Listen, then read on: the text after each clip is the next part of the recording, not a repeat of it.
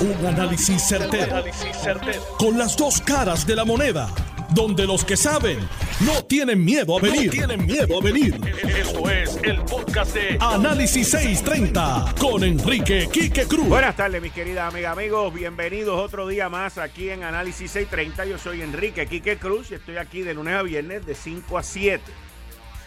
Anoche, en Jugando Pelotadura, dentro, dentro de estos dos paneles, estaban, yo diría que de las mejores mentes puertorriqueñas en el COVID. Estaba el doctor Fernando Cabanilla, estaba el doctor Javier Morales, estaba el doctor Iraustegui, estaba la doctora Novelo y también estaba el doctor Armando Torres, que lo tengo en línea. Buenas tardes, doctor. Muchas gracias por estar aquí en Análisis 630. Buenas tardes, Quique, y buenas tardes a toda la radio audiencia en Puerto Rico. Doctor, yo quiero comenzar con usted antes de que entremos en los temas de COVID y todo esto, pero me gustaría primero, para beneficio de la audiencia, cuál es su preparación académica, años de experiencia y su área de expertise. Yo soy especialista en enfermedades infecciosas. Yo hice mi residencia en medicina interna a mediados de los 80 en centro médico, luego hice mi subespecialidad en infecciones en Hospital de Veteranos. Desde entonces tengo 30 años de experiencia, 25 de ellos también he sido tratante de VIH en la clínica de inmunología del país y me dedico a la práctica privada, donde también presido eh, comités de control de infecciones de hospitales y nada, eh, soy consultor privado de eh, enfermedades infecciosas en dos hospitales del país. Podríamos entonces, o sea, usted es un infectólogo. Es correcto, soy especialista en manejo de enfermedades infecciosas, que es lo mismo. Ok, y, he notado desde que comenzó esta pandemia que muchos médicos y profesionales de la salud que por muchos años trabajaron con el VIH, pues también están bien envueltos eh, en, esto de la pandemia del, del COVID-19. ¿Por qué? Sí, es correcto. ¿Por qué? O sea, ¿cuál es la parte similar, la propagación, el contagio? La rapidez con que se propaga. O sea, ¿qué, ustedes aprendieron del VIH que han podido transportar acá? Bueno, primero ambos son pandemias. Lo que pasa es que VIH bueno, te destruía a las personas en un promedio de 10 años, donde un proceso paulatino en donde las personas iban comenzando a perder eh, su cantidad de defensas, ¿verdad? En unos glóbulos blancos se llamaban CD4 hasta que tenían tan pocas defensas que enfermedades oportunistas que y nos dan, pues les causaban finalmente la muerte. El problema con COVID, a diferencia, es que eh, aunque igual que VIH, antes no se le daba importancia y lo trataban con desprecio, por ejemplo, ciertas lesiones de los HIV decían el cáncer gay, porque querían enmarcar que era una enfermedad exclusivamente de gays, hasta que aquella enfermedad cogió rostro. Entonces HIV empezó a matar a muchas personas importantes a través de las décadas y entonces todo el mundo se envolvió en la enfermedad. COVID, lamentablemente, es también una pandemia de mucha más extensión que HIV. HIV solamente atacó a 40 millones de personas y aunque COVID no se acerca todavía a eso, pero COVID está todavía completamente activa, completamente viva y está en posiblemente lo que se llama la cuarta ola, que al igual que la pandemia de influenza de 1918, la cuarta ola fue la peor y la que más muertes causó. Entonces, COVID, a diferencia de VIH, cosas que tardan 10 años, lo hace en días. Y para complicar más la cosa, el virus original del COVID del 2020 eh, no es el mismo que la variante COVID Delta de ahora, que es 60% más contagiosa, es mucho más agresiva y está destrozando los pulmones, corazón y otros órganos internos de los pacientes en prácticamente la mitad del tiempo de lo que tardaba el COVID del año pasado. Hmm. Eso es lo que molesta, preocupa y nos afecta a los doctores ahora mismo. Usted, doctor, ha estado envuelto eh, presencialmente, físicamente en esta pandemia con pacientes en hospitales? Eso es correcto. En ambos hospitales desde el comienzo de la enfermedad. Y hemos visto toda la ola, toda la magnitud de casos, donde por ejemplo ahora mismo solamente en mi hospital más grande estamos promediando 30 casos sospechosos de COVID por día. Y pues ya nuestra unidad de COVID pues ya está más de la mitad de la capacidad llena, casos de COVID solamente. Y por lo menos en mi caso personal, eh, en adición a dos infectólogos que trabajan conmigo, por lo menos en mi caso personal, prácticamente la mitad de todos mis casos de COVID complicados que están en intensivo de COVID con o sin ventilador mecánico, gente, son pacientes entre 20 y 35 años de edad. Y de ese y de ese grupo ¿cuántos están vacunados y cuántos no están vacunados? El 95 a 99%, yo le diría el 98-99% de todos nuestros pacientes afectados no están vacunados. Doctor, anoche eh, usted participó en el programa Jugando Pelotadura y, y trató de establecer un diálogo y, de explicar la, la situación. Y yo creo que usted anoche, al igual que el resto de los médicos que estaban allí, pues vieron de frente la otra cara de la moneda. Eh, las personas que tienen eh, material para leer que no está validado científicamente, otros que reclaman eh, sus derechos constitucionales, a pesar de que el derecho de una persona no puede ir por encima de arriesgar la muerte de otra, por ejemplo. Exacto. y y otras personas que también tienen un interés comercial en que la gente no se vacune para venderle alguna vitamina o algún polvito o alguna pastilla. Eso es así. Como también noté el de la enfermera que de momento se, se dio cuenta, porque ella trabaja en un ambiente de salud, de que mira, mejor yo me quedo callada aquí y me mantengo en lo mío. O sea, allí se vio de todo. Pero luego de usted haber visto eso y de ver cómo piensa ese sector, eh, ¿Qué mensaje usted le tiene a esa gente? Ok, yo quiero, y gracias por este espacio, yo quiero hablar ahora solamente para las personas no vacunadas. Gente, ustedes son demasiado importantes para nosotros. Ustedes son parte de Puerto Rico y son gente que en mi carácter personal son vecinos, son familia, son personas que yo aprecio y que nos encontramos a cada rato en la calle. Y muchos de ustedes, la duda que tienen es porque están esperando alguna explicación contundente para decidir si se vacunan o no, porque han tenido varias dudas desde pequeños o simplemente nunca le han visto el potencial a las vacunas o alguien los ha influenciado para que no tomen esa decisión hasta ahora. Yo les digo que si ustedes a conciencia revisan los hechos durante las pasadas semanas, se han dado cuenta primero que algunas personas que a ustedes les vendían villas y castillas y justificaciones para no vacunarse han caído ante la luz pública y han sido desmentidos.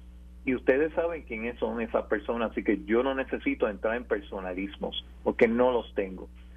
Segundo, usted tiene perfecto derecho a dudar de lo que yo estoy diciendo ahora, pero yo le pido que esa duda que usted tenga se convierta en sed de verificar. A ver si ese doctor está diciendo la verdad o no. Yo le pido que usted vaya al hospital más cercano y usted verifique con alguien que usted confíe allí si de verdad hay casos de COVID en las salas de emergencia llenando la capacidad de las salas de emergencia o esos son inventos del doctor Armando Torres. Yo quiero que usted le pregunte si en estos hospitales secundarios y terciarios no hay pacientes de COVID ahora mismo en las unidades de intensivo y usted le pregunta las edades que tienen en promedio esos pacientes. Cuando le diga que tengan entre 20, 25 y 55 años de edad, yo quiero que usted lo compruebe, que usted mismo se convenza de que en pleno Puerto Rico, a pesar de que lo estamos haciendo mejor que el 51% de las jurisdicciones de Estados Unidos, gente sí, lo hemos hecho mejor que la mitad de todo el territorio americano. Ocho de cada diez puertorriqueños han recibido una dosis de la vacuna y 7 de cada 10 puertorriqueños han recibido las dos dosis de la vacuna. Pero por el grupo que falta, que son ustedes, y no lo estoy diciendo para echar culpas ni para traer molestia a ustedes, les digo que ese grupo que falta son los más susceptibles, no solo a enfermarse, sino a la severidad de la enfermedad que estoy viendo y que estamos viendo todos los médicos del país que estamos para servirle a ustedes, que estamos viendo enfermedad grave y muerte en personas jóvenes y que esa severidad de enfermedad está pasando a los niños, gente, innecesariamente.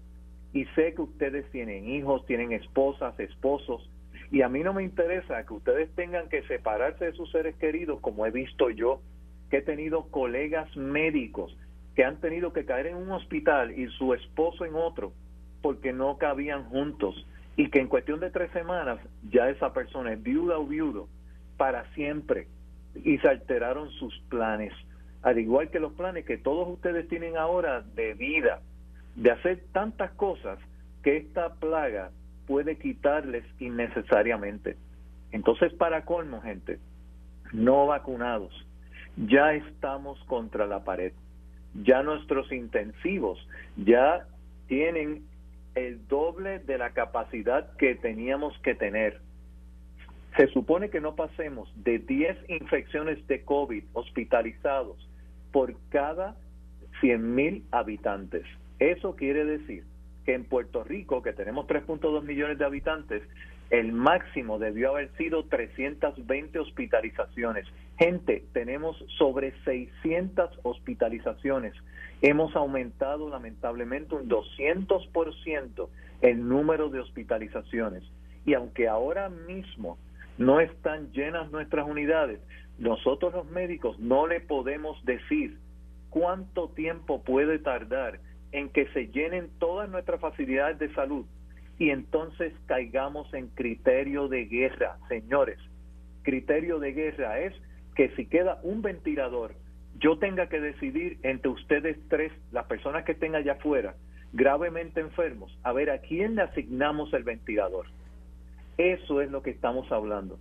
Pero yo les digo a ustedes que el arma más poderosa que tenemos y necesitamos ayuda es primero vacunarse lo antes posible.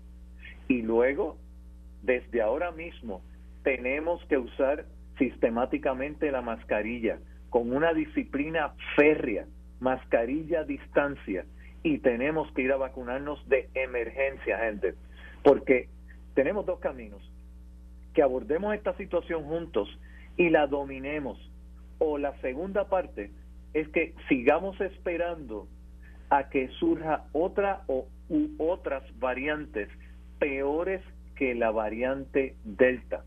Y yo le digo a ustedes que eso es un hecho comprobado de hace unos años atrás, que hubo en el Medio Oriente la variante MERS de coronavirus, que su mortalidad no era 1 o 2%, era 34%.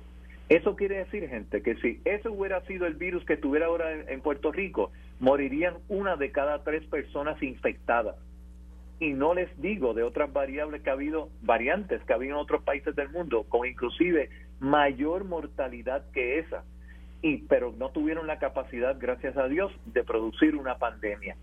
O sea, no podemos seguir tomando livianamente este asunto.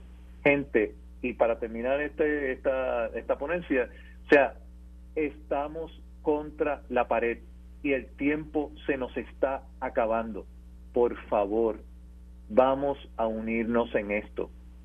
Doctor, quiero para finalizar preguntarle cuál es el estado del personal de salud, de los médicos, de las enfermeras, del personal que labora en los hospitales, porque esto ha sido sin parar por más de 16 meses. El estado, gente, lo que yo comenté anoche, es psicológicamente médicos, enfermeras, terapistas, todos los que estamos relacionados al aspecto de la salud que tienen que mirar a esos pacientes, hacerle estudios. Estamos en situación de guerra psicológica. Estamos en post-traumatic stress disorder.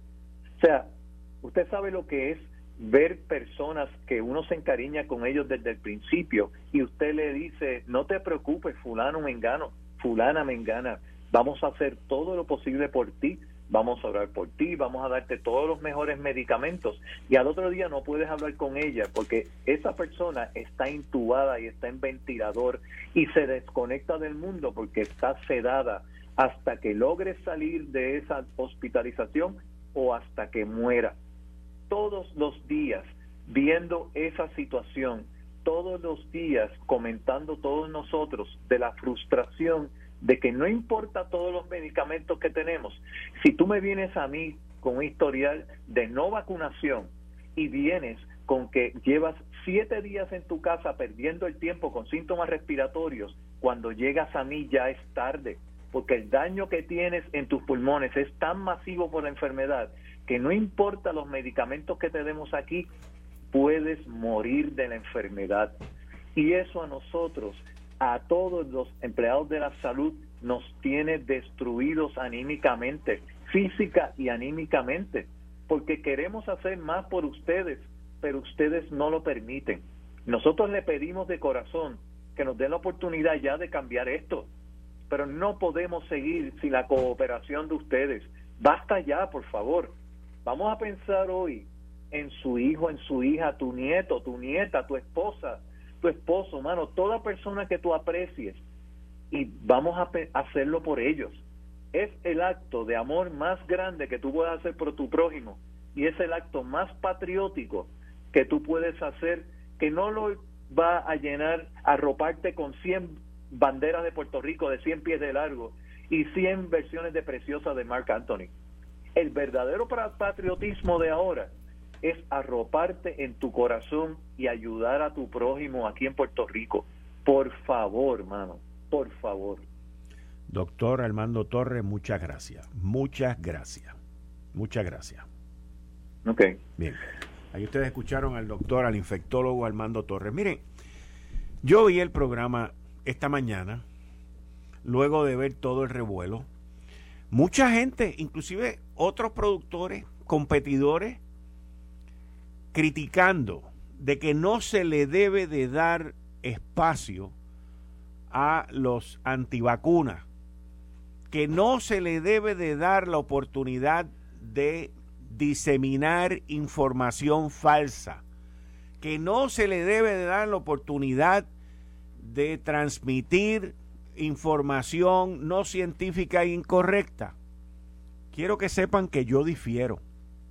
Yo difiero.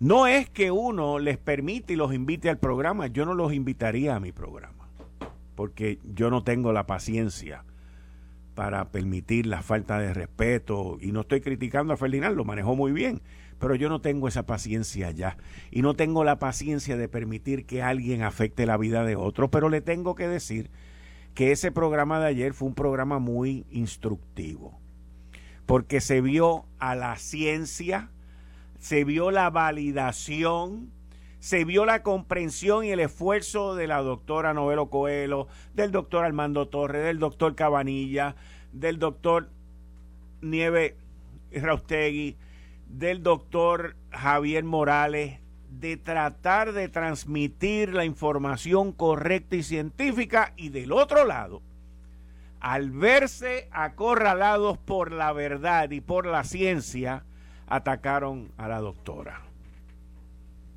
Un ataque completamente sucio, que Ferdinand yo entiendo que lo manejó muy bien y le dijo, usted rompió la regla de juego. Yo, por eso es que digo que yo no puedo invitarlo, porque yo la hubiese sacado del estudio de una manera muy amigable, muy, mira, apágueme el micrófono, la señora se tiene que ir.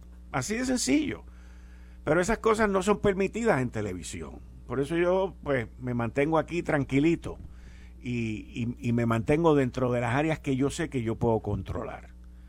Pero qué bueno que esas personas que son antivacunas fueron allí, dijeron los disparates que dijeron, se defendieron como caballo boca arriba y sacaron información para atacar. Y qué bueno que Puerto Rico lo vio. Yo los invito a que se metan en YouTube y lo vean para que ustedes se den cuenta, los que no están vacunados todavía, cuál es su fuente de información y cuáles son las, eh, las herramientas que esa gente utiliza para diseminar información falsa. Por eso creo que el programa fue buenísimo, porque como dice mi querido amigo Héctor El Marrón Torres, esto es de contraste y ahí se vio el contraste. Le quiero dar las gracias al doctor Nieve Erautegui, le quiero dar las gracias a la doctora Coelho, le quiero dar las gracias al doctor Armando Torres, al doctor Javier Morales, al doctor Fernando Cabanilla, no solamente por la paciencia que exhibieron ayer, por lo que aguantaron, pero por el desprendimiento que todos ustedes, al igual que la clase médica, al igual que los técnicos de laboratorio, al igual que las enfermeras, al igual que todos los empleados que laboran en los hospitales, en las farmacias, en, los supermercados también, que nos han ayudado muchísimo, le quiero dar las gracias por el desprendimiento porque ustedes han mantenido esta isla a flote. Ustedes han mantenido esta isla activa. Ahora tenemos que esperar a ver qué es lo que nos depara el futuro porque la situación está fuera de control. Así que no dudo que el gobernador nos esté convocando mañana y nos estén dando órdenes mucho más restrictivas, pero sin tocar el comienzo de clase y sin tocar muchas áreas del comercio. Así que esperemos a ver qué es lo que va a suceder. El presidente de los Estados Unidos, Joe Biden, ahora mismo, ahora mismo en este instante, acaba de salir a dar unas expresiones por cuarta, quinta vez en los últimos 10 días porque hoy hubo múltiples ataques alrededor del aeropuerto en Kabul, donde hay decenas de muertos, incluyendo 12 militares. Yo voy a ir a una pausa y al regreso les voy a informar qué es lo que el presidente está hablando, pero la cosa está bien, bien, bien difícil, tal y como lo anticipó el retirado coronel del ejército de los Estados Unidos, Arnaldo eh, estás escuchando el podcast de Noti1. Análisis 630 con Enrique Quique Cruz. El presidente de los Estados Unidos se dirige a la nación. There has been complete unanimity from every commander on the objectives of this mission and the best way to achieve those objectives. Those who have served through the ages have drawn inspiration from the book of Isaiah.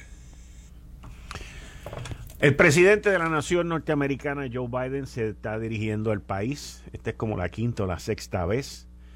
12 miembros de las Fuerzas Armadas han sido asesinados en dos actos terroristas cerca del aeropuerto de Kabul. Eh, muy triste. Hasta cierto punto, lamentablemente fue predecible. Eh, retirado coronel del ejército de los Estados Unidos, Arnaldo Claudio, lo dijo la semana, esta semana, el lunes, cuando hablamos, y dijo que si el presidente de los Estados Unidos, Biden, no dejaba claro qué iba a hacer entre el 26 y el 28 de agosto, la cosa se iba a poner fea, se iba a poner difícil, ocurrió. El presidente sabe que está perdido políticamente, sabe que está perdiendo liderazgo. Comenzó su, su mensaje hablando sobre su hijo, que regresó de Irán con cáncer en el cerebro, y eso se hace buscando empatía ante la ineptitud y la inestabilidad creada por él y por su gente, porque yo no tengo la menor duda que los militares que conocen de guerra en el ejército de los Estados Unidos, en la Marina, en los Marines, en el Air Force. Dentro de las posibilidades de partida de allí, le dijeron que esto había que hacerlo de otra manera, pero él decidió hacerlo a su manera. Así que hoy se perdieron 12 vidas y no se sabe cuántas más se van a perder ante esta situación autoinfligida por los políticos en la nación norteamericana. para que seamos claros en cuanto a eso. Con eso, le quiero dar la bienvenida al compañero de los jueves a las 5 y 30, Atilano Cordero Vadillo. Buenas tardes, Atilano. Muy buenas tardes, Quique. Y como todos los jueves, para mí es un, placer estar compartiendo contigo y con nuestra distinguida radio audiencia. Un cordial saludo a toda nuestra audiencia, especialmente las que nos oye fuera de Puerto Rico. Este, sí, estaba viendo aquí en un cable que, oye, hay, hay, eh, sobre lo que tú estás hablando, 12 eh, oficiales de la Marina de Estados Unidos han muerto, 11 marines y, y, un médico, eh, personas importantes, y otros 15 funcionarios de la también del ejército han, han herido. Y entre civiles y militares al momento asciende a 72 la cifra de muertos. Yo creo que eso es. Eh, yo sigo esto, que, no de la televisión local, sino estoy siguiéndola desde BBC Mundo y la estoy, que está dando más, que son más imparciales, ¿ok? Y la televisión española, que está dando buenos reportajes todavía. anoche, cuando estaba viendo yo las últimas noticias, España no había sacado todo su su gente de allí. Eh, eh, Alemania tampoco la había sacado. Y este, los Países Bajos, Holanda, estaba pidiendo más tiempo para sacar la gente. Y esta gente son personas que trabajaban este, con el ejército de los Estados Unidos, son, son aliados. Y este, este, la última declaración de los talibanes es que no van a dejar salir a nadie que estaba trabajando con, eh, eh, con el ejército de los Estados Unidos. Así que, que la cosa está bien difícil, se va a poner bien difícil. Ahora cuando llegue allí el, eh, los últimos días se va a formar un caos. Pero yo quiero tocar que, el primer tema, hoy el Senado aprueba a viva voz la medida que aumenta el salario mínimo sabe que soy un defensor mm, de, de los trabajadores. A mí me da vergüenza que en estos momentos eh, se esté eh, con toda la inflación que ha habido en los últimos años, que se esté aumentando un salario mínimo para el 2022 a 8.50 la hora. Eh, voy a tocar para mí este proyecto es un proyecto injusto, es un proyecto discriminatorio. ¿Por qué injusto? La parte discriminatoria estoy de acuerdo, pero te pregunto por qué. Porque no le hace justicia a lo que verdaderamente necesita un pobre para poder vivir decentemente en Puerto Rico. Okay. tú ves que yo me acuerdo que aquí nosotros cuando el señor gobernador presentó el gran comité, que aquí nosotros dijimos que, lo más lo más seguro que lo íbamos y se iban a unir en el Coliseo o en algún sitio, que esa recomendación fue peor de esa gente. El poder económico, el poder económico en el cual yo represento, porque yo pertenezco a ese poder, porque soy empresario, pero yo soy un empresario justo, que velo por los trabajadores, porque tengan dignidad, porque puedan vivir bien. Porque si, si las personas progresan en Puerto Rico, todos progresamos en Puerto Rico. También los empresarios progresamos en Puerto Rico. Pero no, algunas personas solamente piensan en la parte de ellos. Y es discriminatorio. Es discriminatorio ¿Dónde está el salario mínimo del gobierno de Puerto Rico? O sea, que esas personas que están allí trabajando en el gobierno de Puerto Rico, el que debe dar ejemplo en Puerto Rico de hacerle justicia a los trabajadores, eso no los cubren. Eso lo dejan, eso lo dejan a 7.25 la hora.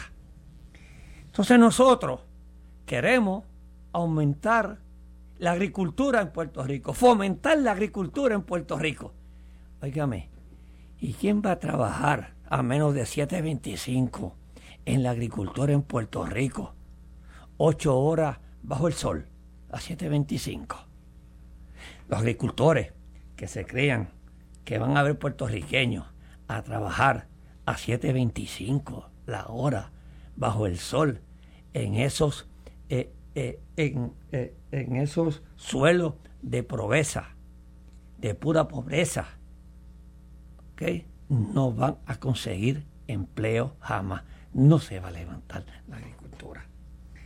Entonces hay otro sector que es el de propina. Bueno, puede ser el, ese sector lo dejaron huérfanos también. O sea, no dejaron, no dejaron una, tan pronto se aumenta el salario mínimo, oiga, el que lo va a pagar es el consumidor. Va a aumentar los precios, va a aumentar el costo de vida. Entonces, discriminan contra los que no tuvieron ese alza de, de sueldo. Así es que a mí esta, esta ley del salario mínimo que fue aprobada hoy a viva voz y que fue y que fue un pacto de, la, de la legislatura con el gobernador. A mí no le hace justicia verdadera este, a la clase trabajadora de Puerto Rico. Yo esperaba que por lo menos a estas alturas el salario mínimo fuese a 9 dólares la hora. Yo creo que es el mínimo que podía ser.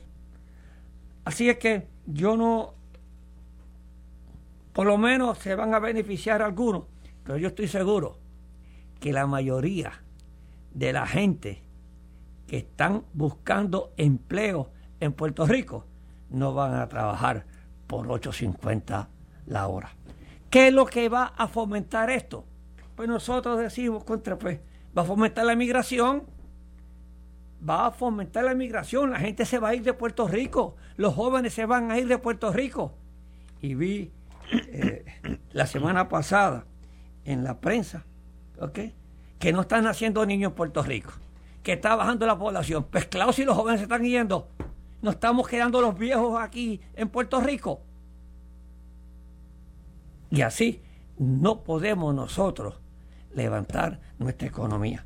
Yo espero, yo espero que la ley, la, el salario mínimo de 8.50 sea una partida de referencia para comenzar a hacerle justicia a los empleados.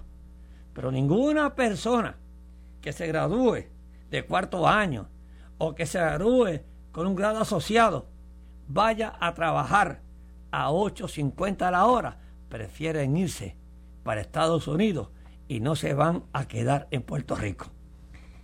Esta ley de 850 que el Senado aprueba hoy a viva voz y que el señor gobernador lo ponen y el presidente del Senado y el presidente de la Cámara lo ponen como un logro. Para mí eso no es ningún logro. Esos son sueldos de hambre. Sueldos de hambre y sueldos de pobreza. Sueldos de pobreza. Con 850 no vamos a ir adelante en Puerto Rico. Con 8.50 a la hora nadie vive. Eso es, es un sueldo para comenzar para estudiantes. ¿Eh? A lo mejor estaban empezando en los estudiantes como yo tenía los part-time míos. Eso es lo que es. Pero que espera el agricultor, que espera que algún trabajador en estos momentos le trabaje a menos de 7.25 la hora en el sol, ese está equivocado. Que piensen entonces los agricultores en Puerto Rico en traer emigrantes de otro lado. Es que, si traen emigrantes de otro lado, tampoco le deberían de pagar 7.25, porque es que los emigrantes de otro lado tampoco pueden vivir con 7.25. Pero está bien, pero allá en esos extremos, esas personas no tienen la oportunidad, Quique, de ir a Estados Unidos como los puertorriqueños, que cogen un avión y se van para Florida. Sí, pero no lo puedes esclavizar, no lo puedes esclavizar. Yo no lo puedo esclavizarlo, es por eso que te digo. O sea, yo, te voy a decir, yo, estoy de e acuerdo, estoy de acuerdo contigo y te tengo que decir que esa ley tiene sus bondades y tiene su discrimen. Entonces, por un lado, aquí se está hablando de que tenemos que fomentar la agricultura, de que tenemos que echar la agricultura para adelante y de que tenemos que hacer todas esas cosas. Eso es baba lo que están hablando. Baba. pura teoría, para no decir pura teoría. Porque si usted no le paga bien a un empleado para que vaya a trabajar bajo el sol, pues mira, se queda en su casa cogiendo los cupones. Tranquilito. ¿Para qué va a ir un empleado a 7.25 a quemarse bajo el sol, a sudar, si cogiendo los cupones gana más? Pues entonces, teóricamente no podemos levantar la agricultura en Puerto Rico. No hay interés. No hay interés en levantar la agricultura. Eh, el, único interés es que me den los incentivos, que, que, yo pague lo menos posible por la mano de obra, porque si no, esto no va a echar para adelante. No, no. La fórmula matemática es otra, ¿viste? Te lo digo honestamente. El haber dejado a los empleados de la agricultura afuera. ¿Y los de gobierno? Bueno, los de gobierno lo que pasa es que tienen que ir a la Junta de Supervisión Fiscal. Pero no importa, pero póngalo. Que peleen con la Junta. Y el que entonces, el que no le haga justicia a los empleados aquí en Puerto Rico, sea la Junta de Control Fiscal. Que vayan. Yo creo ahora que los legisladores todas estas personas que han, que han hablado aquí en el programa, que yo te oigo, que yo te escucho, ¿ok? Gracias. Especialmente eh, el amigo Héctor Fejer, Juan Zaragoza, todas esas personas pongan un proyecto de ley de inmediato para que le hagan justicia. Ah, ya lo, ya lo sugirieron. Sí, ahora es que lo aprueben. Zaragoza lo sugirió hoy para los empleados para los empleados públicos, pero sigue dejando la agricultura para afuera. Sigue discriminatorio chicos sigue discriminatorio. Que, que por eso es que este es un proyecto de ley discriminatorio que discrimina con un sector importante de nuestros empleados y lo quieren llevar a qué a la pobreza extrema. Queremos nuevamente ser como la república que tantos criticamos. Pues no aquí si, si, si, no, si nosotros no podemos estar a la par con los sueldos de la agricultura que se pagan en Estados Unidos, nosotros no podemos continuar subsidiando la agricultura para que unos cuantos se pongan millonarios y ricos a, a, expensas de unos cuantos que no cobran nada. Ese es el problema aquí de la agricultura. Oiga, y yo siempre he defendido nuestra agricultura y siempre he defendido a nuestros agricultores. Hoy yo tengo que hacerle justicia a los empleados de Puerto Rico, a los que trabajan, a los, a los empleados agrícolas. Está, está bien, bien, bien difícil. Yo me quedé bobo. A, los, a, otros que dejaron afuera fueron a los que trabajan en, en los restaurantes, a, los meseros que tú lo mencionaste. A los meseros. Entonces, ¿qué pasa? Los meseros están pasando por una situación bien difícil porque la propina que se está dejando durante la pandemia es muchísimo menor. Es mucho menor. Muchos de estos restaurantes durante la pandemia hacían comida para llevar. Sí. Y, ah, yo siempre dejo propina, pero hay gente que va y recoge y se va. Este proyecto de ley, yo no sé, yo no sé cuántos en el sector público eh, están a 7.25 la hora. ¿okay? Muchos. Hay sobre 100 mil personas, dicen. Hay muchos. Y yo no sé cuántos hay en el gobierno. En el gobierno hay muchos. Yo diría que en el gobierno hay más gente a 7.25, tanto municipal como estatal, que en el sector privado. Entonces, ¿por qué están haciendo esa excepción? ¿Cuál excepción? A los empleados públicos. Ah, no, porque, porque tienen que ir a través de la Junta. municipales. Porque tienen que ir a través de la Junta. Ah. Y entonces ellos van a negociar con la Junta, le van a pedir. Lo que pasa es que la Junta le ha dicho al gobierno hace años, pero años, que hasta que no terminen, hasta que no presenten y hagan el plan de retribución y reclasificación, no hay chavo. Oiga, legislar, legislar para los que no son míos es fácil. Para legislar contra legislar para sí, para legislar, para los otros que no son míos es fácil. O sea, tú, tú legislas un salario mínimo, no para mí, sino para otro. eso, es, eso es fácil. Eso lo hace cualquiera. entonces, el que tiene que dar el ejemplo, no da el ejemplo, que es el gobierno. Está, está difícil, oíste. Bien difícil. Pero esto que todas estas cosas aquí que lo que lo que hacen es yo escribí una eh, columna esta semana que titula El salario mínimo de la discordia. Si tú sabes que todo esto, todos estos suelos de hambre que hay en Puerto yo estoy seguro que, que, el que quiera, que el que quiera retener empleo y buscar empleados buenos, y no va a pagar a 8.50 la hora aquí. Porque eso te va a poner, eh, como, está, como está la situación, se va a poner de oferta y demanda. Tú pagas bien, tú tienes buenos empleados. Tú pagas mal, tú no tienes buenos empleados. Y los empleados y las personas que no consigan empleo aquí se van para Estados Unidos. Y si no, se quedan los que, los que viven aquí tranquilamente, que no quieren cobrar, que viven, eh, que no quieren cobrar 7.25, pero que viven con los cupones y las ayudas federales y eso, se sigue tornando en una sociedad completamente paternalista. Y vamos a tener siempre la misma cifra, un 40% de personas que no están en la, eh, en la fuerza de este, trabajadoras del país. Pero sí no están en las fuerzas trabajadoras porque esas personas hacen su chivito, hacen este, sus cosas aparte, cogen este, los cupones, cogen este, las ayudas federales, cogen este, la tarjeta de salud y sobreviven a las situaciones. Pagan el mínimo en los caseríos y ese problema. Así es que se está tornando en una sociedad completamente eh, paternalista y así nosotros no vamos a echar nuestra economía hacia adelante. Yo espero, yo espero, yo voy a ver si el gobierno federal, que yo oí, eh, el gobierno federal a Biden, que está proponiendo que el salario mínimo sea a 15 dólares la hora.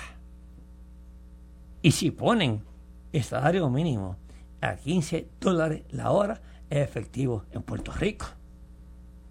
Pero también ahí ves escalonado. Este, no, todos los salarios mínimos son escalonados. Ahora, para, todos son escalonados. para hacer un salario mínimo de esa manera, van a necesitar los 60 votos en el Senado y no los tienen. Acuérdate que en la política me he descrito. Y llegan los votos. Y menos con la situación que están viviendo ahora. Si es que con el ataque de Kabul, 12 soldados americanos muertos. Está bien, Kike, pero esto no tiene que ver nada con... Tiene que ver, tiene, tiene, tiene, tiene, tiene, tiene, tiene, que ver. O sea, eso afecta, afecta más a la nación anímicamente que de otra cosa, pero, pero son momentos difíciles. Las cosas se contraen, las cosas se, la gente se aguanta ante la incertidumbre de, de una guerra. El individuo quería sacarlos de allí porque quería terminar la guerra y mire el revolú que está metido ahora. Bueno, eso comenzó desde Trump, que iba a sacar, se supone que sacaran antes. Obama anunció que le iba a sacar en el 2014. Obama, hace siete años, papá. Hace siete años. Y el que nos metió en ese lío no está ni por todos estos centros, que fue George W. Bush que inclusive anunció antes de terminar su presidencia misión cumplida. Misión cumplida, dice yo. no, no, no, no. Yo te digo. Oye, Quique, hermano mío, tú sabes que siempre ha sido una cantaleta mía de aquí, de que el banco, nosotros no podemos seguir, que el crimen no paga. El crimen no paga. Pero si te dan probatoria, pues te paga. ¿Verdad que sí? Ah, viste, que yo sé por dónde tú vienes. y yo no sabía lo que te iba a hablar, pero ya yo sé por dónde tú vienes.